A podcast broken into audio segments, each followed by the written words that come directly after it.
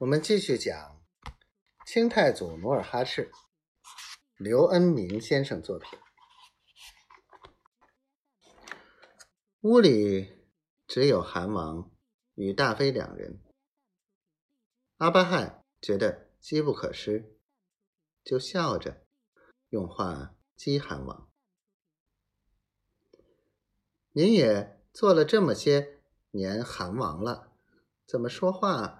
也不算数了。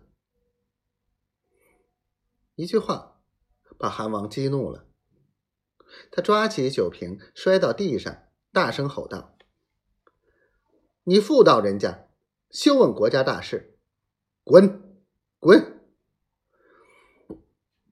大妃见老韩王真的来了脾气，只好忍气吞声，退出韩王府。第二天，天至亥时，老韩王突然把府内的阿哈全部找来，叫他们把成年的儿子和四大贝勒招来，宣召要事。大殿里摆好一张方桌，四周放着檀香木的汉椅。不一会儿。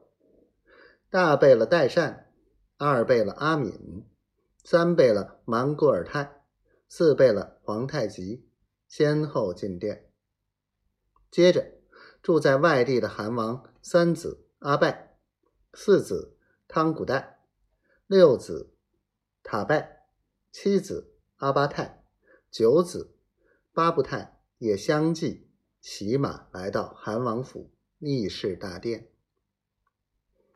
老韩王见诸子济济一堂，心中大悦。他坐在中堂的虎皮椅上，接受了诸子的朝拜问候之后，就命范文成、额尔德尼抬来连夜铸好的两尊铁鼎，放在桌上。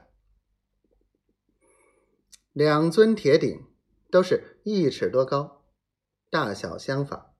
造型相似，只是一个八族，一个独族。